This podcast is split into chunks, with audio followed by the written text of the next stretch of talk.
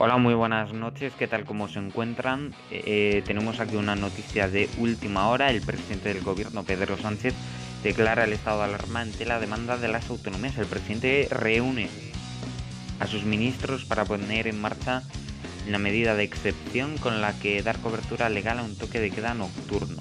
España se prepara para un nuevo estado de alarma diferente al de marzo porque van a ser confinamientos perimetrales y solo va a servir para la movilidad, para reducir la movilidad, que esa es la principal causa de contagio.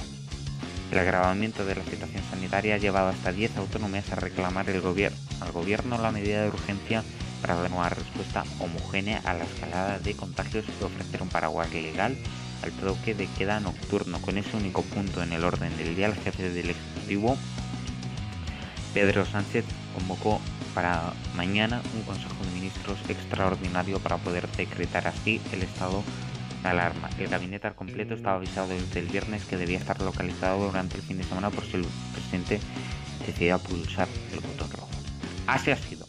Antes de poner rumbo a Roma, se asomó a las pantallas del presidente con un rictus similar al del pasado 14 de marzo cuando decretó el estado de alarma en todo el país ante la erupción virulenta del coronavirus. El jefe del Ejecutivo reconoció la gravedad de la situación una vez superado el millón de contagios y abonó el terreno para volver a poner en marcha el mecanismo de excepción en caso de que la situación fuese extrema. Nos esperan meses muy duros.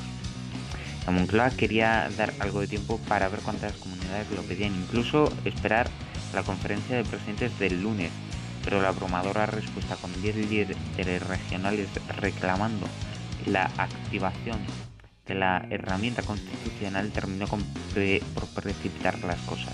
Rompió el, hielo el primerito Íñigo Urcuyu, que solicitó al presidente del gobierno la declaración del estado de alarma para todo el país y que sean las comunidades autónomas las que lo gestionen. El mandatario vasco lo recogió el guante que lanzó por el propio Sánchez lanzado por el propio Sánchez el 26 de agosto que ahí era cuando tenía que haber anunciado este estado de alarma porque la situación. Era extrema.